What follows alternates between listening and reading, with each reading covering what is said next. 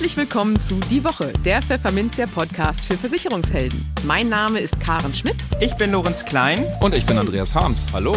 Jede Woche gibt es hier von der Redaktion was auf die Ohren. Hier kommen die wichtigsten Themen der Woche, die unsere Branche und uns bewegt haben.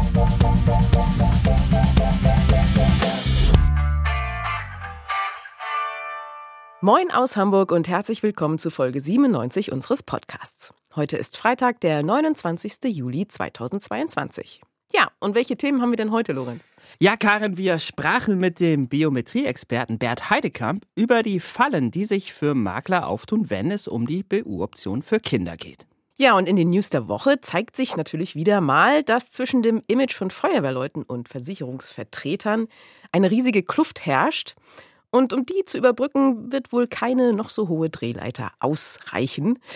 Versicherungen werden auch vermehrt online abgeschlossen und wir sagen, welche das sind. Es wird außerdem wieder über den Eintritt von Amazon in den deutschen Versicherungsmarkt orakelt. Und wir gehen außerdem noch der Frage nach, warum es seit der Pandemie eigentlich weniger gemeldete Versicherungsbetrüger gibt.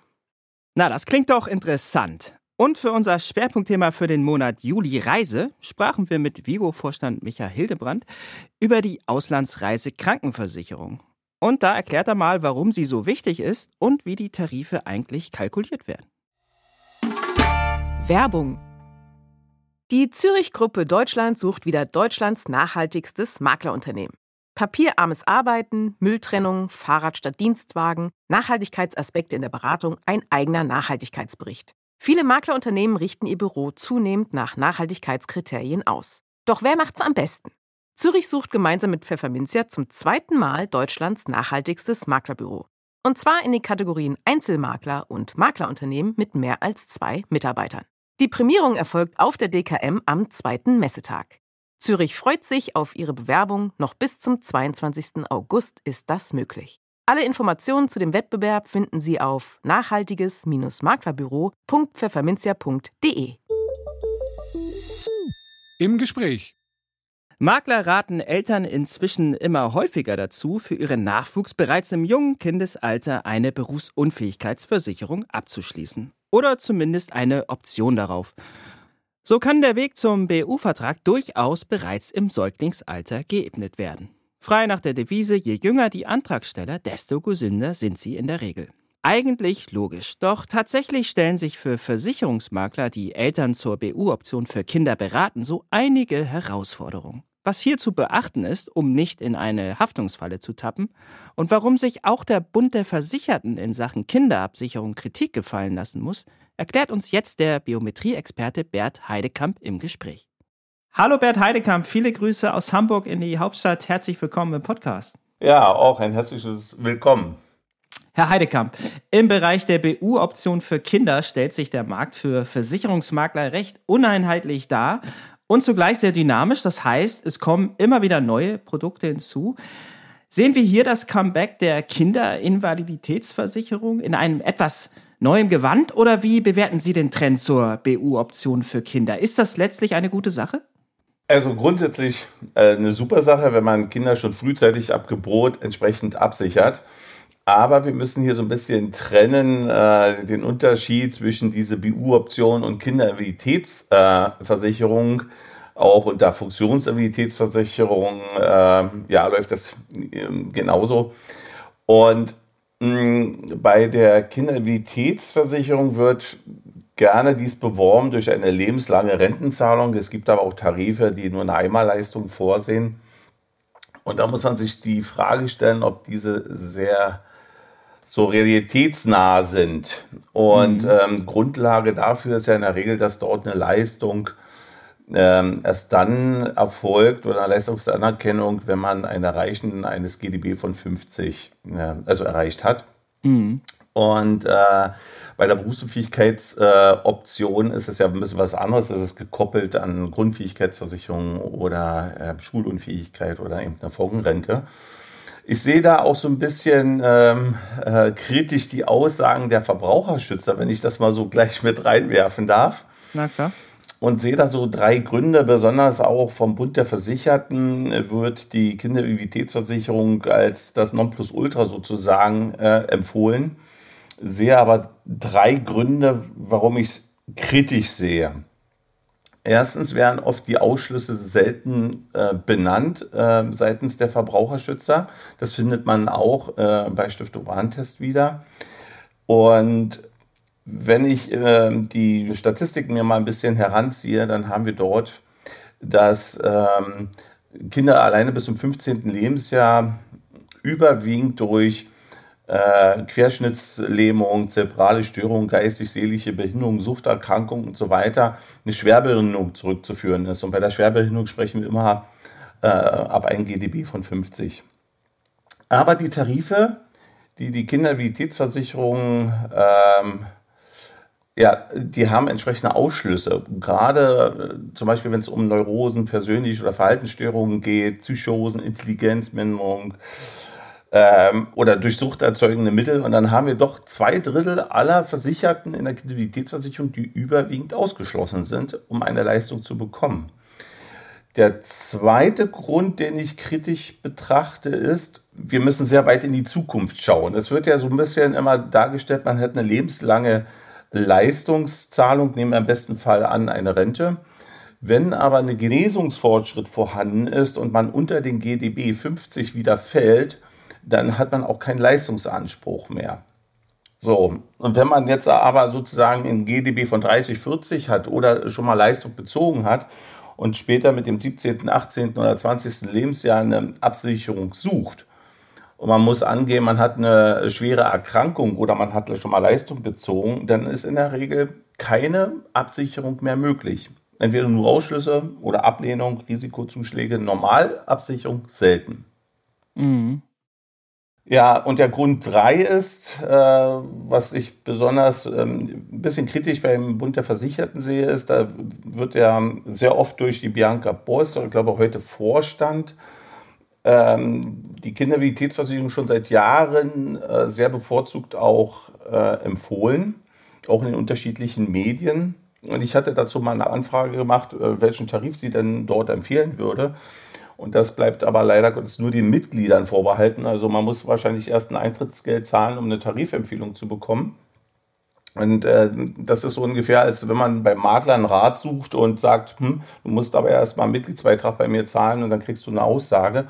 Und dann stellt sich die Frage, ob auch das angebotene Produkt wie die Kinderidentitätsversicherung überhaupt das Richtige ist. Also hier würde ich mir mehr Offenheit ähm, ja, wünschen vom Bund der Versicherten. Ja, das ist so ein bisschen, mhm. äh, so ein bisschen der Krux an, an der Kindermobilitätsversicherung. Natürlich kann es immer zu Zahlungen kommen. Ich denke, da gibt es aber wesentlich bessere Alternativen, äh, sodass der Versicherungsschutz äh, einen auch nicht um die Ohren fliegt, selbst dann, wenn man Leistungen bezogen hat.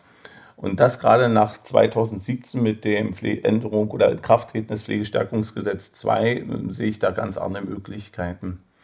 Und jetzt zurück zu äh, BU-Optionen. Das hatte ich kurz erwähnt. Das gibt es ja zur Schulunfähigkeits-, Grundfähigkeitsversicherung, zur Fondsrentenversicherung. Und äh, da muss man aber sagen, dass die Grundfähigkeitsversicherungen, die nehmen stetig zu mit den Angeboten auch einer BU-Option, aber nach meiner Analyse die schlechtesten BU-Optionen überhaupt haben. Und das liegt darin begründet, äh, weil die Optionen zu viele Einschränkungen enthalten. Ja, welche wären das? Oh, das ist äh, beispielsweise, man darf nie einen Antrag auf eine Invaliditätsleistung gestellt haben oder beispielsweise äh, auf eine Schwerbehinderung oder eine Pflegebedürftigkeit oder dass man in künftigen ähm, ja, Tarif eventuell weder schul-, berufs- oder erwerbsunfähig ist, ähm, dass man keinen Grundfähigkeitsantrag gestellt hat. Also die sind sehr vielseitig. Und ähm, daher sehe ich da schon, ähm, ja, da muss der, der Makler schon ein Auge drauf haben, aber Kunden, die jetzt ohne Makler sich für sowas interessieren, müssen da natürlich Auge auf die Definitionen, auf die Ausschlüsse, Obliegenheiten haben, weil das ähm, zeichnet ja so einen Vertrag dann auch aus. Mhm. Genau, lassen Sie uns nochmal die Produktlandschaft äh, kurz skizzieren. Sie haben es schon ein bisschen erwähnt. Es gibt im Markt zum Beispiel die Produktvariante, wonach der Basisvertrag aus einer Grundfähigkeitsversicherung besteht, die dann zum Beispiel mit zehn Jahren in eine Berufsunfähigkeitsversicherung für Schüler umgewandelt werden kann. Hier kann man die alte Leipziger als äh, Beispiel anführen. Und dann gibt es noch Verträge bei denen die BU-Option an eine fondgebundene Rentenversicherung gekoppelt ist, also ein Sparprodukt, eine Fondsrente haben Sie es genannt. Ein Beispiel hierfür wäre die Nürnberger. Jetzt haben Sie schon ein paar Nachteile hier genannt.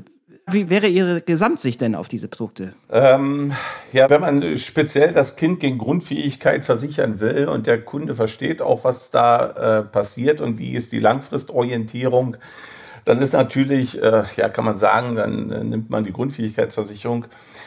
Ähm, ich sage immer, es kommt immer auch auf die Analyse drauf an, wohin soll sozusagen die Absicherung für das Kind gehen, was ist wirklich gewünscht. Und wenn man ähm, den Fokus auf die Berufsunfähigkeitsoptionen äh, setzt, dann muss man natürlich sich erstmal nur die Optionen anschauen. Und da fallen bei mir die Grundfähigkeitsversicherungen durch. Da sind die besten Anbieter auf dem deutschen Markt die Anbieter mit fondgebundenen Rentenversicherungen. Die haben in der Regel die besseren BU-Optionen. Aber auch hier gibt es starke Differenzierungen von sehr empfehlenswert bis überhaupt nicht empfehlenswert. Und das liegt auch wieder begründet in den sogenannten Voraussetzungen, wie die BU-Option ausgeübt werden kann. Herr Heidekamp, Sie selbst haben vor sieben Jahren ein eigenes Kinderkonzept namens Kiko auf den Markt gebracht. Warum haben Sie das für nötig befunden und warum sollte das Konzept auch heute noch überzeugend sein? Na, erstmal grundsätzlich ist es so, dass man schon frühzeitig Kinder versichern sollte und das am besten vom Gebot an. Denn man friert den Gesundheitszustand ein und die Kindervorsorge ähm, ja, vermittle ich auch als Eltern- oder Großelternvorsorge. Denn wenn ein Kind erkrankt durch oder sagen wir mal, eine Gesundheitserschränkung hat durch Unfall oder Krankheit, dann nimmt sich normalerweise ein Elternteil raus aus dem Erwerbsleben. Äh, man hat den Einkommensverlust, zusätzlich eventuell sogar pflegebedürftige Kosten für das Kind und ähm, das muss aufgefangen werden. Und im schlimmsten Fall bleibt das, ja, bleiben die Eltern vielleicht lebenslänglich, ja, finanziell und äh, persönlich ähm, ja, in der Unterstützung beim, beim, beim Kind mit dabei. Und ähm, das muss natürlich irgendwo abgefedert werden. Und deswegen ist es ganz wichtig, früh anzufangen. Also mit der Geburt ist das Beste. Ähm, das Kiko-Konzept basiert eigentlich darauf hin, dass es extrem flexibel ist. Das heißt, dass aus unterschiedlichen Gesellschaften das Beste zusammengesucht ist. Und da sind in der Regel so vier Produkte, die notwendig sind, um eine gute Absicherung zu ermöglichen. Und ähm, und aktuell ist es sogar so, dass wir in diesem Jahr sogar eine, äh, eine Gesellschaft austauschen durch eine andere Gesellschaft, weil ganz einfach die Bedingungen sich verbessert haben. Und das ist in der Regel nicht möglich, wenn man irgendwie so ein Kombiprodukt hat oder nur das über eine Kinderimmunitätsversicherung beispielsweise macht, wo wir so, so ein Misch haben aus ja, Invalidität, Unfall, äh, Grundfähigkeitsverlust oder ähnliches. Ähm, und durch diese Differenzierungsmöglichkeit, diese Flexibilität, äh, können wir das Kind sehr gut ähm, absichern und die Absicherung steuern. Ne? Äh, vielleicht, äh, vielleicht mal noch eine Ergänzung. Ja. Ähm, mhm. Äh, wir haben mal, wir haben in 2021 äh, eine Umfrage bei über 120 Maklern gemacht und wir haben festgestellt, dass äh, knapp 75 Prozent aller Vermittler nur eins beziehungsweise zwei Risiken absichern bei Kindern. Tatsächlich nur ungefähr sechs Prozent mehr als drei äh, wichtige Versicherungsprodukte empfohlen werden durch Makler. Ja. Also ich denke, auch hier ist noch viel Arbeit auch auf seitens der Vermittler mhm. zu finden. Ne? Mhm. Großer Nachholbedarf, das ist ein gutes Stichwort. Sie bieten im Bereich der Kindervorsorge nämlich auch Weiterbildungen für Makler an und verzeichnen hier auch eine große Nachfrage. Ja, welche Haftungsfallen stellen sich hier denn zum Beispiel aus Ihrer Sicht für Versicherungsmakler, wenn Sie eine biometrische Absicherung für Kinder vermitteln möchten? Ja, erstmal, ähm, wenn man sich nur auf rein die Prospekte ver verlässt und äh, dann, dann ist man schon vielleicht in, in der ersten Haftungsfalle reingetapst, mhm. weil in die Prospekte werden oft nur die positiven Sachen dargestellt und das, was es einschränkt, so gut wie nicht. So, also man sollte schon so ein bisschen lesen und besonders dann ist es nachteilig, wenn beispielsweise durch eine Erkrankung eine künftige Absicherung des Kindes gar nicht mehr möglich ist und vielleicht sogar die bestehende gar nicht zahlt, weil zum Beispiel der GD50 nicht erreicht wurde. Ich habe beispielsweise einen Fall, wo ein äh, Kind ein GDB 40 hat und den Pflegegrad 1 Und äh, die Kunden hatten aber nur eine Kindervitätsversicherung empfohlen bekommen von ihrem Vermittler. Ja, und die stehen ohne Leistung da und müssen sich auch aus dem Arbeitsleben, also die Frau nimmt sich aus dem Arbeitsleben dort raus. Und ähm, ja, da sind die finanziellen Mittel sehr eng, gerade auch noch, weil ein Haus finanziert wurde. Und äh, hier hatte das Kind äh, eine Diabetes ähm, und ähm, sieben Jahre alt das Kind und trägt dann auch so eine Insulinpumpe. Ja, und äh, tatsächlich nur ein GDB von 40 ist erfüllt und ähm, da fehlen ihm die 10, um eine Leistung zu bekommen. Ja, des Weiteren ist, ähm, wenn die Berufsunfähigkeitsoption, ähm, wenn man sie abgeschlossen hat, ein Vertrag, dass einfach die Ausübung der Option vergessen wird dass man vielleicht gar nicht so nah am Kunden mehr so dran ist und es wird einfach vergessen. Oder wenn die Option ähm, Ausschlüsse und Voraussetzungen enthalten hat, dass die BU-Option gar nicht mehr ausgeübt werden kann, aber ein anderes Produkt es ermöglichen würde. Mhm. Also so weitreichend ist die Haftung dann schon, ne? Ja, so sehe ich das zumindest, ja. Wenn eine Tarifwahl beispielsweise gewählt wurde, die eine Ausübung zum versicherten Anleihs Zeitpunkt nicht zulässt, aber ein anderer Tarif nachweislich es gegeben hätte. Klingt jetzt vielleicht ein bisschen kompliziert, ja. Ähm, nehmen wir mal an, äh, Sie können beispielsweise die Berufsunfähigkeitsoption ab einem bestimmten Alter ausüben, beispielsweise mit dem 15. Lebensjahr, können das als Schüler versichern. Mhm. Und ein anderer Tarif sieht es nicht vor, hat aber einen Beruf äh, im Visier, das nicht mehr versicherbar ist. Äh, dann, sagt dann geben die Annahmerichtlinien her, dass sie zwar eine Berufsunfähigkeitsoption haben, diese aber nicht ausüben können, weil es nicht versicherbarer Beruf ist. Beispielsweise Künstler oder was anderes, Feuerwehrmann vielleicht oder so. Ne? Mhm. So, also auch da muss man schauen, äh, wie sehen dann da die Anlässe aus. Ne? Ähm, nachteilig sind aber auch und beziehungsweise auch Kritiktarife zu sehen, die mit der späteren BU-Option äh, eine vereinfachte Gesundheitsprüfung verknüpft haben. Es gibt Produkte im Markt, die werden gerne angeboten und sagt, ach, am Anfang brauchst du keine Gesundheitsfragen stellen, aber am Ende, wenn du die BU-Option ausüben möchtest, dann gibt es vereinfachte Gesundheitsfragen. Das klingt auch sehr einfach, wenn man das ja so nennt, vereinfachte Gesundheitsfragen. Tatsächlich sind aber die Fragen nicht ohne. Ähm, denn es wird genau in diesem Zeitpunkt, wo der Anlass ausgeübt werden soll, zum Beispiel teilweise rückwirkend äh, auf drei Jahre gefragt, war man in psychischer Behandlung und so weiter. In der Regel wird die Option ja ausgeübt, wenn gerade man in dem Alter ist, wo man ja voll im Stress ist aufgrund von äh, Prüfungsängsten, wo man eventuell unterstützend äh, einen Arzt, äh, hinzu, äh, einen Psychologen hinzuzieht aber auch die Allergien steigen ab dem elften Jahr sprunghaft. So, und wenn man dann auf einmal in irgendwelchen Behandlungen war und das dann anzugeben hat, dann äh, fliegen einem vielleicht die Optionen einfach um die Ohren.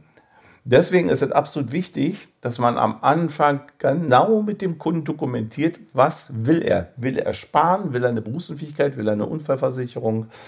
was will er? Und da, äh, denke ich mal, liegt der Knackpunkt. Äh, hier sollte man sehr, sehr ordentlich dokumentieren und erfragen, was der Kunde wünscht und auch die Risiken aufzeigen, die eventuell später eben ähm, folgen können, gerade wenn dann eventuell durch eine Krankheit keine Versicherungsmöglichkeit mehr besteht. Das sagt der Versicherungsmakler, Analyst sowie Sachverständiger für Berufsunfähigkeits-, Unfall- und Pflegeversicherung, Bert Heidekamp. Vielen Dank für das Gespräch. Alles Gute nach Berlin. Dankeschön. Die News der Woche. Es ist ein Trauerspiel. Der Beruf des Versicherungsvertreters rangiert im Image-Ranking Jahr für Jahr wie einbetoniert auf dem letzten Platz.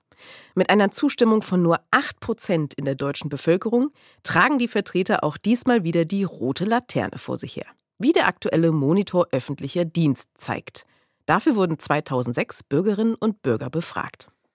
Während Feuerwehrleute in diesem Ranking seit Jahren den ersten Platz abonniert haben, so auch dieses Mal mit einem Zustimmungswert von satten 94 Prozent, erreicht das Berufsbild Versicherungsvertreter mit 8 Prozent nicht einmal einen zweistelligen Wert, was sonst allen anderen Berufsbildern gelang. Dabei muss man aber auch diesmal wieder betonen, dass in der Umfrage nicht ersichtlich wird, inwieweit hier Versicherungsmakler mit gemeint sind und wie die Deutschen eigentlich über ihren eigenen Finanzberater denken. Bei dem sich das vorurteilsbeladene Klischee schnell in Luft auflöst. Mäßige Spannung kommt da eigentlich nur noch bei der Frage auf, ob die Werte gegenüber dem Vorjahr erneut gefallen sind. Da gibt es immerhin Entwarnung. Gefallen ist die Zustimmung gegenüber dem Vorjahr nicht. Besser geworden aber auch nicht. Von 2017 bis 2019 sackte der Sympathiewert zunächst ab, von 11 auf 8 Prozent. Und da verharrt er. Versicherungskunden schließen ihre Verträge immer häufiger online ab. Insbesondere Sach-, Unfall- und Haftpflichtpolicen. Das zeigt die Vertriebswegestatistik des Branchenverbands GDV für das Jahr 2021. Hier seien im vergangenen Jahr gut 18 Prozent aller Policen im Neugeschäft digital abgeschlossen worden. Also direkt über eine App oder eine Webseite. Im Jahr 2020 waren es laut dem GDV erst rund 14 Prozent. Häufig handelt es sich dabei um Versicherungen, die im Zusammenhang mit anderen Produkten gekauft würden. In der Rechtsschutzversicherung stieg der Anteil der digitalen Abschlüsse auf knapp 13 Prozent und in der Kfz-Haftpflichtversicherung auf 24 Prozent. In der Lebensversicherung liegt der Anteil dagegen bei konstant mageren 3 Prozent. Heute Handelsgigant, morgen Versicherungsriese. Vor über vier Jahren warnte der heutige Provinzialgeneralbevollmächtigte Fabrice Gerdes vor einem möglichen Eintritt von Amazon in den deutschen Versicherungsmarkt. Und an dieser These halte er auch heute noch fest, wie Gerdes nun in einem neuen Gastbeitrag für Pfefferminzia erklärte. Auch wenn seither scheinbar nichts passiert sei, wie er einräumte. Immerhin aber sieht Gerdes die Versicherungsbranche besser gerüstet für einen potenziellen Markteintritt von Amazon als noch 2018. Aber der Reihe nach. Zunächst verweist Gerdes darauf, dass der US-Handelsgigant seinen Umsatz in Deutschland in weniger als fünf Jahren verdoppelt hat, seine Kundenanzahl weiter gesteigert und mittlerweile mit dem eigenen Streamingdienst sogar Netflix in Deutschland überholt hat. Kein einziger Versicherer hat auch nur annähernd eine so große Reichweite, die faktisch ohne Werbekosten auch für Versicherungsangebote genutzt werden kann, wie er schreibt. Zudem habe Amazon seine Aktivitäten im Versicherungsbereich zuletzt deutlich intensiviert. So bietet das Unternehmen in Indien in Kooperation mit dem Versicherer Acco General Insurance mittlerweile Kfz-Versicherungen über die eigene Plattform an. Hier profitieren Prime-Mitglieder von zusätzlichen Leistungen in Form eines Schutzbriefs, der zum Beispiel eine Entschädigung bietet, wenn eine Reparatur länger als zwölf Stunden dauert. Und im Heimatmarkt USA bietet das Unternehmen seinen Amazon Flex-Fahrern kostenfreien Kfz-Versicherungsschutz während der Lieferfahrten an und verpflichtet inzwischen seine Händler zum Abschluss einer Produkthaftpflichtversicherung. Die Bedingungen werden hier sogar durch Amazon festgelegt. Das US-Unternehmen greift darüber hinaus sogar in den Schadenregulierungsprozess der Versicherer ein, wenn diese nicht binnen einer gewissen Frist die Schäden regulieren. Der Schritt zu einem eigenen Angebot, egal ob als Risikoträger, White Label oder Vermittler, ist von dieser Basis aus nicht mehr weit, betont Gerdes. War's das dann also bald für die etablierten Versicherer hierzulande? Keineswegs macht der Autor der Branche Mut. So mag Amazon zwar den Onlinehandel dominieren, aber im persönlichen Vertrieb von beratungsintensiveren Produkten oder Dienstleistungen, wozu ein Großteil der Versicherungsprodukte zählt, gelten andere Erfolgsfaktoren als im reinen Online-Geschäft. Hohe Beratungsqualität, persönliche Beratung, physische Nähe einer Anlaufstelle, Vertrauen und regionale Vernetzung sind Beispiele für Erfolgsfaktoren im stationären Versicherungsvertrieb, so Gerdes. Na, wir sind gespannt, was Fabrice Gerdes dann in viereinhalb Jahren zu Papier bringen wird die Versicherung zu beleimen. Dieser Euphemismus kaschiert das, worum es hier tatsächlich geht. Versicherungsbetrug. Der Branchenverband GDV geht für Deutschland seit Jahren von einem Betrugsanteil von 10 Prozent aus. Die häufigsten Betrugsversuche beziehen sich dabei auf Schäden an Handys und auf fingierte oder übertriebene Einbruchsschäden. Wie kommt es aber, dass die Zahl der aufgedeckten Täuschungen seit mehr als zwei Jahren, also seit Beginn der Corona-Pandemie, relativ niedrig ist? Diese Frage warf kürzlich die Süddeutsche Zeitung auf. Gibt es seitdem womöglich weniger Täuschungen? Hat also die Pandemie die Menschen ehrlicher gemacht? Oder arbeiten die Betrüger einfach geschickter als früher? Letzteres meinen die Experten des niederländischen Betrugserkennungsdienstleisters Friss. Sie glauben, dass Versicherer öfter auf Betrüger hereingefallen sind, wie die SZ berichtet. Demnach sind die Täuscher in der Pandemie kreativer geworden bei ihren Schummeleien und haben ihre Methoden weiterentwickelt. Beispiel, ein Kunde versuchte sich eine Autoinnenreinigung beim Versicherer zu erschleichen. Der Grund, das Auto sei vom Covid-19-Virus verseucht. Geholfen habe den Betrügern aber vor allem der Trend zum Homeoffice in den Versicherungsunternehmen. Denn dadurch habe sich auch die Arbeitsweise der Versicherungsgesellschaften geändert. Die Ermittlungseinheiten wurden oft in ein virtuelles Umfeld verlegt. Die Spezialisten arbeiteten von zu Hause aus, heißt es dazu im Bericht. Der Haken am Homeoffice? Gerade der enge persönliche Austausch der Ermittler sei bei vielen Versicherern die erste Verteidigungslinie gegen Betrüger. Zwar könne man Verdachtsfälle virtuell schneller und billiger bearbeiten, aber die Teams können die Fälle weniger effektiv untersuchen, sind die Fachleute bei Friss überzeugt.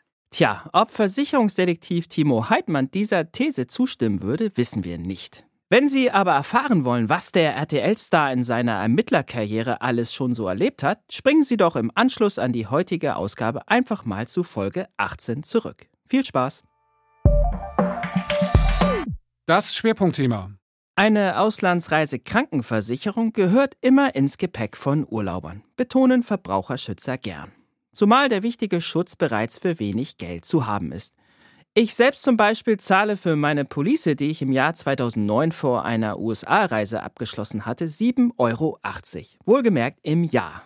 Wie solch eine günstige Prämie zustande kommen kann, warum Urlauber irren, wenn sie meinen, im EU-Ausland keinen extra Krankenschutz brauchen, und was eigentlich der ganze Wirbel um die sogenannte Alkoholklausel sollte, erfahren Sie jetzt im Interview mit Micha Hildebrand, Vorstand des Versicherers Vigo, der auf Reise- und Auslandsschutz spezialisiert ist. Hallo Micha Hildebrand, viele Grüße aus Hamburg. Herzlich willkommen im Podcast. Ja, hallo Herr Klein, freue mich hier zu sein. Herr Hildebrand, Sie haben das Glück, eine Versicherung zu vertreiben, die selbst bei Verbraucherschützern großen Rückhalt findet, um es mal etwas zugespitzt zu formulieren.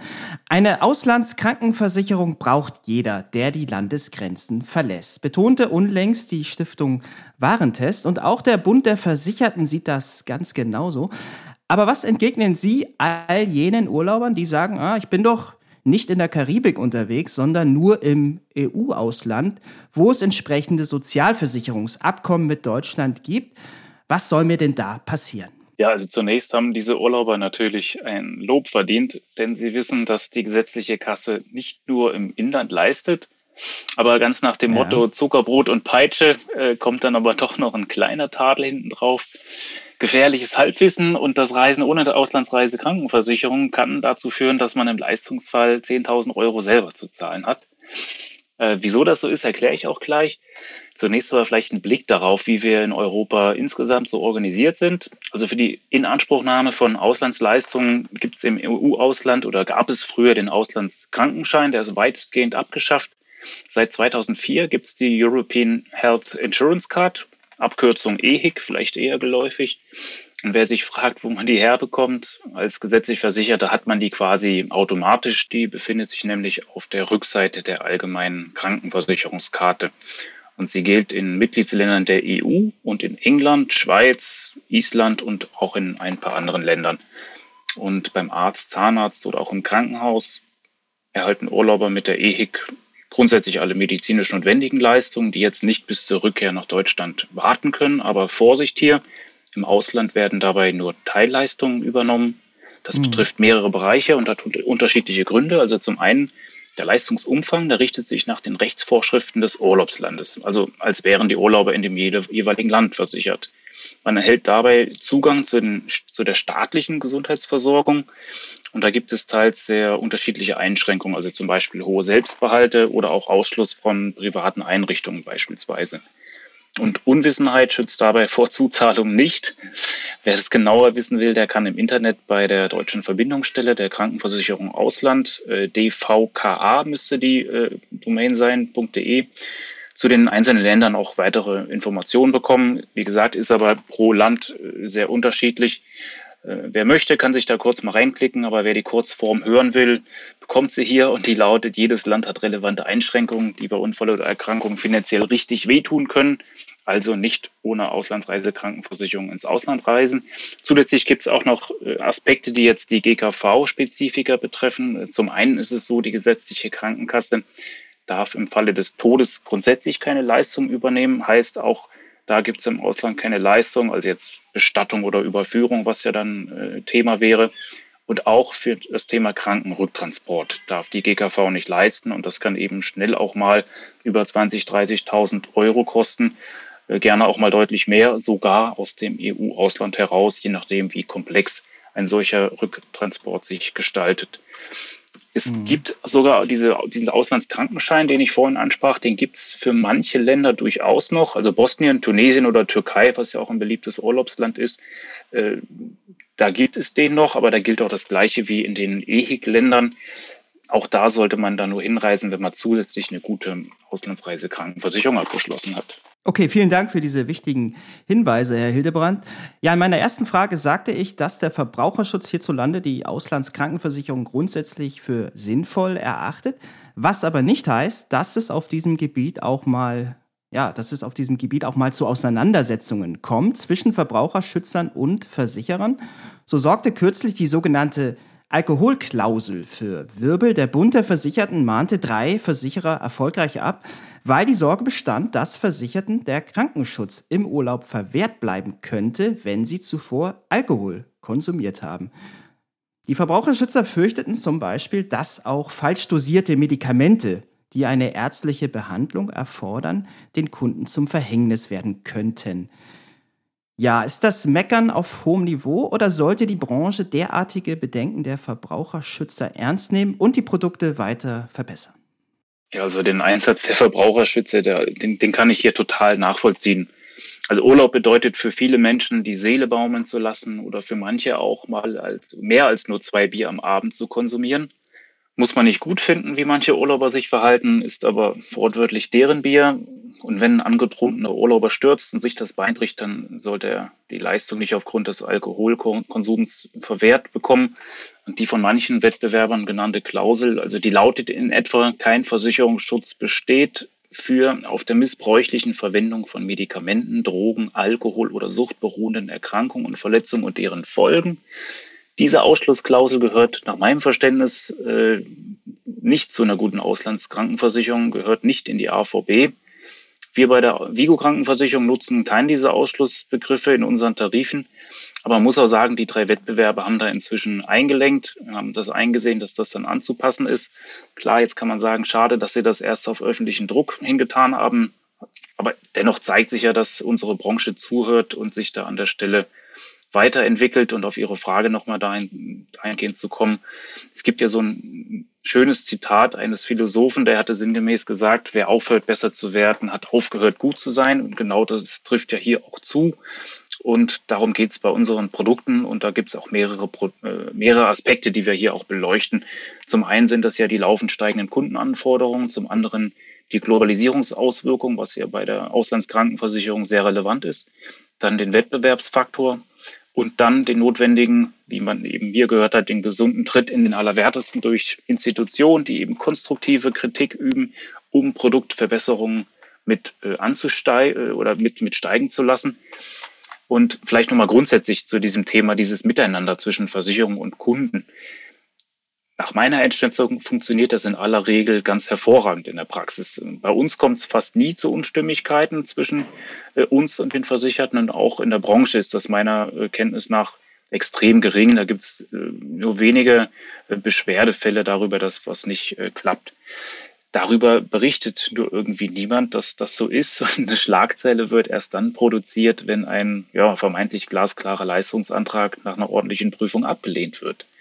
Nun gut, wie soll man sagen, so funktioniert die Medienwelt. Die Wirklichkeit in der Versicherungspraxis spiegelt sich darin äh, jedoch nicht wider. Das hat der Bastian Kunkel, glaube ich, neulich auch bei euch im Podcast dahingehend auch nochmal gesagt. Mhm. Eine faire Berichterstattung wäre natürlich wünschenswert, aber das wird ein Wunschdenken bleiben. Da muss man so deutlich sein. Umso mehr gilt das vorhin Gesagte, dann müssen wir einfach noch besser werden, um noch weniger Angriffsfläche zu bieten bei uns in der Branche und noch mehr Begeisterungsfaktoren gegenüber den Kunden zu wecken, weil letztendlich können wir ja nur das beeinflussen, was wir selber in der Hand haben und alles andere, ja gut, da kann man vielleicht sensibilisieren und hoffen, dass, das, dass da anders berichtet wird, dass die Versicherung nicht nur böse ist, sondern vor allem für das da ist, wofür man es abgeschlossen hat. Aber gut, das liegt in der Hand der Redakteure. Ja, genau so ist es, Herr Hildebrand. Und ja, ich würde auf einen anderen Aspekt zu sprechen kommen, nämlich äh, die Tarifierung.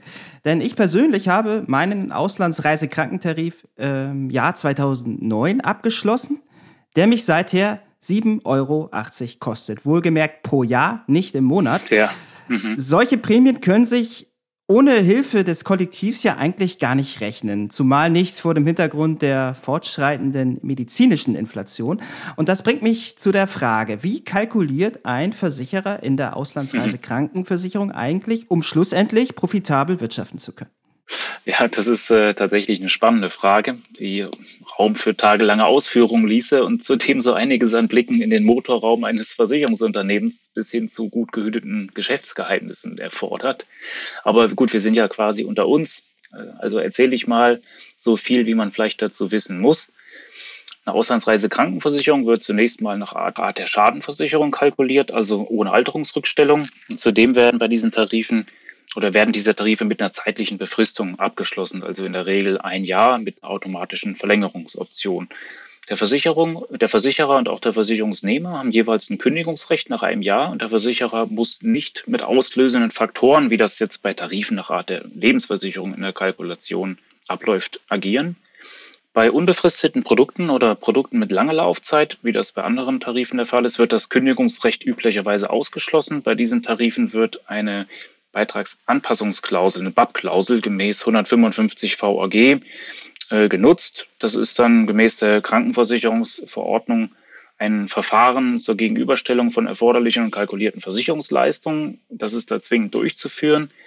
Und da werden die tatsächlichen Grundkopfschäden der letzten drei Beobachtungszeiträume nach einer bestimmten Formel ermittelt. Und zusätzlich wird in dem Verfahren ein unabhängiger Treuhänder eingeschaltet, das gilt also grundsätzlich auch für Tarife nach Art der Schadenversicherung, wie auch bei Zahnzusatztarifen, die ja in den letzten Jahren sehr in Mode gekommen sind. Aber dieses Prozedere ist eine Auslandskrankenversicherung in der Form, in der Tiefe nicht notwendig. Eine langfristige auskömmliche Kalkulation ist dennoch notwendig. Also da werden vereinfacht gesagt ein vereinfachte aktuelle Verfahren mit kaufmännischen Ansätzen verknüpft. Eine Erstkalkulation, also bevor ein Tarif auf den Markt gebracht wird, werden da insbesondere die folgenden Bereiche berücksichtigt. Äh, zum einen die Kopfschäden, also das ist der Betrag, den ein privater Krankenversicherer jährlich für die Leistungsausgaben einplant und bereithalten muss. Und dabei spielt da der Umfang des Leistungsversprechens eine wichtige Rolle. Also da kommt es eben darauf an, was ich genau in die AVB schreibe. Und danach ergibt sich ein Stück weit, wie hoch man da die Kopfschäden erwartet. Dann Verwaltungskosten, Schadenregulierungskosten, Abschlusskosten. Da kommt es natürlich darauf an, über wen, über welche Firmen und welche Vermittler äh, man so ein Produkt vermittelt. Das macht äh, letztendlich groß, hat, hat eine große Auswirkung auf den Beitrag. Dann den Rückversicherungsanteil, da kommt es natürlich darauf an, wie viel man dort in Rückversicherung bringt. Das ist dann auch beitragsrelevant. Und ein Sicherheitszuschlag, der in den Tarifen auch noch mit einzuplanen ist. Beispielhaft haben wir jetzt für unseren Kooperationspartner, also wir kooperieren mit der AOK Rheinland-Hamburg, hier einen eigenen exklusiven Tarif, wo auch weniger Abschlusskosten beispielsweise mit drin sind, auch ein anderer Leistungsumfang abgesprochen ist.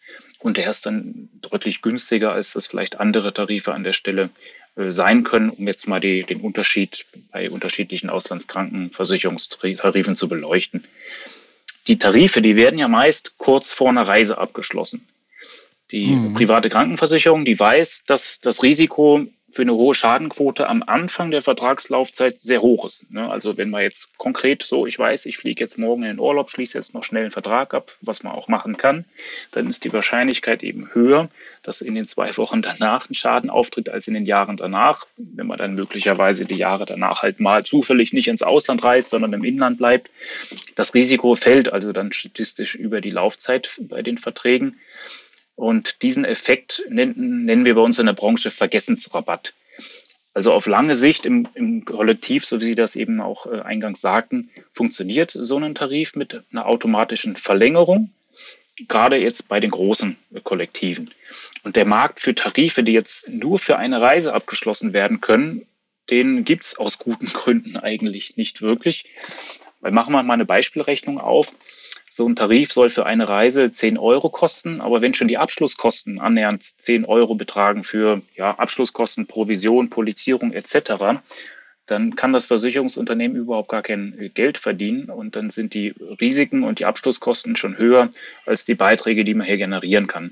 Deswegen funktioniert das Prozedere in der Kalkulation über die Verlängerungsoption, also beziehungsweise dass der Tarif Jahr um Jahr verlängert wird und sich dann über jedes Jahr das Risiko statistisch äh, sinkt. Insofern ist das auch durchaus möglich, solche Tarife äh, ja, im positiven Rahmen für die Versicherung auch äh, zu gestalten, beziehungsweise dass das Kollektiv äh, das Ganze trägt. Ja, vielen Dank für diese Einblicke in den aktuariellen Maschinenraum. Nun muss man dazu sagen, dass ich persönlich auch noch keinen äh, Schaden hatte, zum Glück. Also das ist noch dazu gesagt, der Form halber. Wir machen jetzt mal einen kleinen Szenenwechsel. Vigo hat gemeinsam mit dem Marktplatz Grün versichert, die nach eigenen Angaben marktweit erste nachhaltige Auslandskrankenversicherung entwickelt. Ja, was macht das Produkt im Kern aus? Und Anschlussfrage, bereitet es Ihnen Sorge, dass die meisten Deutschen laut einer aktuellen Umfrage des Beratungsunternehmens Bearing Point nicht bereit sind, für mehr Nachhaltigkeit höhere Versicherungsprämien zu zahlen oder auf Leistungen zu verzichten?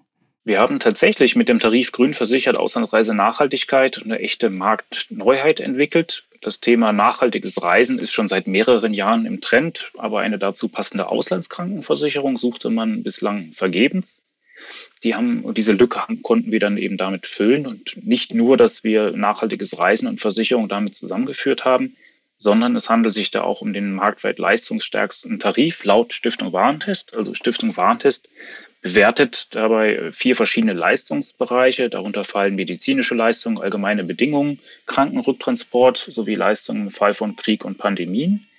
Und in allen äh, Kategorien konnten wir als Vigo Krankenversicherung da die Bestnote 0,5 sehr gut erreichen.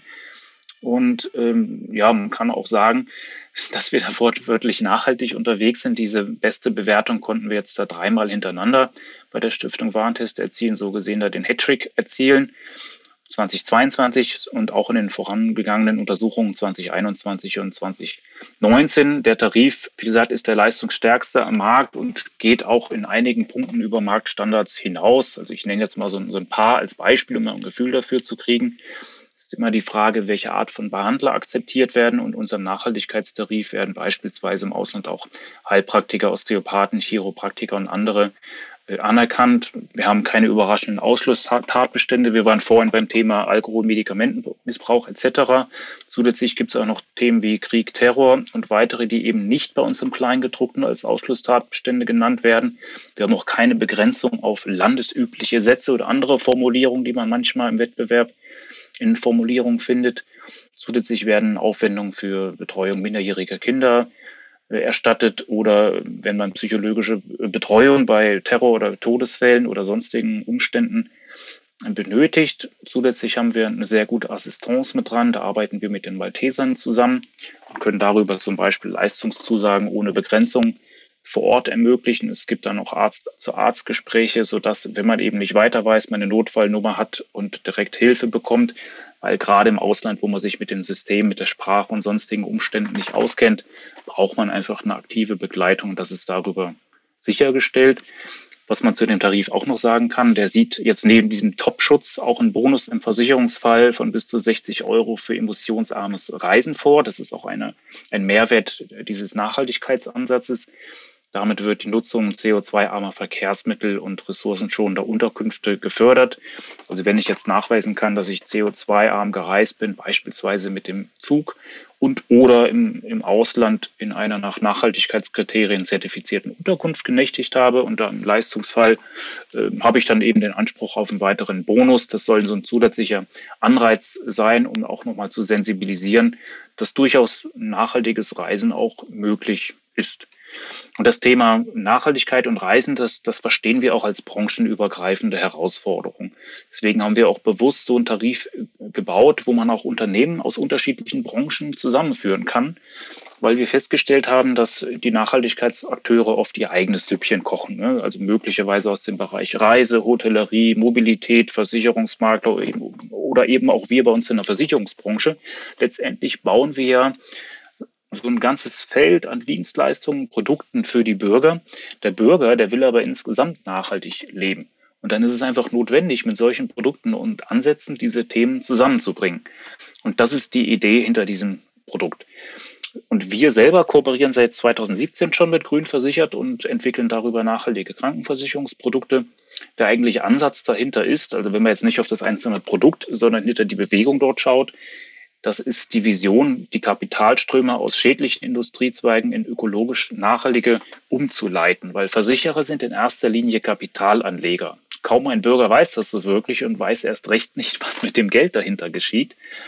Und wir arbeiten da auch eng mit nachhaltigen Banken zusammen, beispielsweise mit der GLS oder mit der Evangelischen Bank und investieren über solche Banken stark in die Energiewende, zum Beispiel Solar- und Windparks. Und wir garantieren über die grün versichert Produkte, dass dort 100 Prozent der jährlichen Beitragseinnahmen entsprechend investiert sind. Und zusätzlich wird für jeden Vertrag zur Renaturierung von Wäldern ein Baum gepflanzt.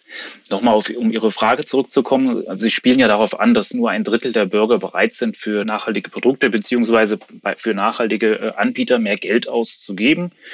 Das ist uns bewusst, aber ganz ehrlich, wir haben damit auch gar kein Problem, weil die anderen zwei Drittel wollen wir ja vielleicht gar nicht als Kunden haben. Wir sind ein eigenständiger Versicherungsverein auf Gegenseitigkeit. Wir haben keine Konzernmutter und auch kein, keine Aktionäre, denen wir verpflichtet wären.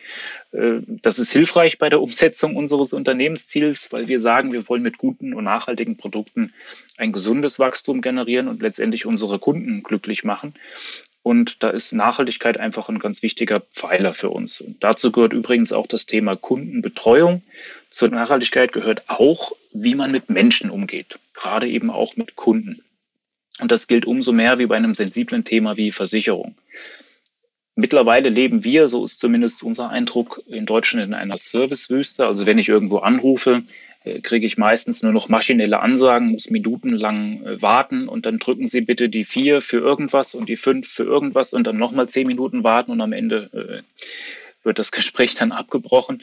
Ähm, wir verfolgen dagegen einen ganz klaren Ansatz Mensch zu Mensch. Also wir wollen, dass sich die Kunden wohlfühlen wenn Sie anrufen, dass Sie möglichst direkt jemanden am Telefon haben, der Ihnen auch eine fachkundige Auskunft gibt, Ihnen weiterhilft. Das wollen die Kunden, das erwarten sie.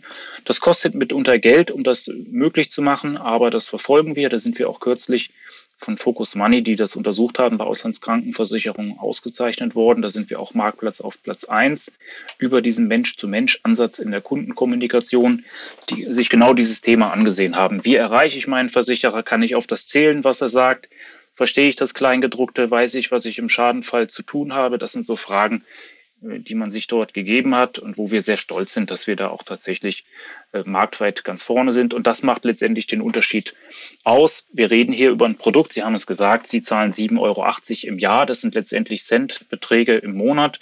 Bei uns zahlt man für diesen Tarif Auslandsreise Nachhaltigkeit etwa 21 Euro im Jahr. Das sind 1,80 Euro im Monat. Ich empfinde das auch immer noch als sehr preisgünstig.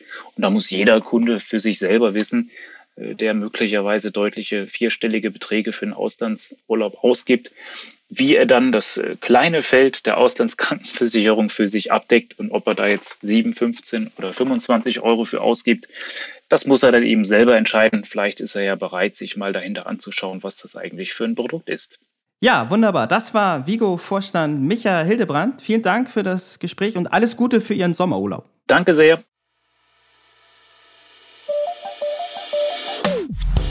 Und schon sind wir wieder durch mit dieser Folge. Geben Sie uns gerne Feedback unter redaktion.pfefferminzia.de. Ansonsten hören wir uns am kommenden Freitag wieder. Bis dahin gilt, bleiben Sie optimistisch, genießen Sie das Wochenende und kommen Sie gut in die neue Woche.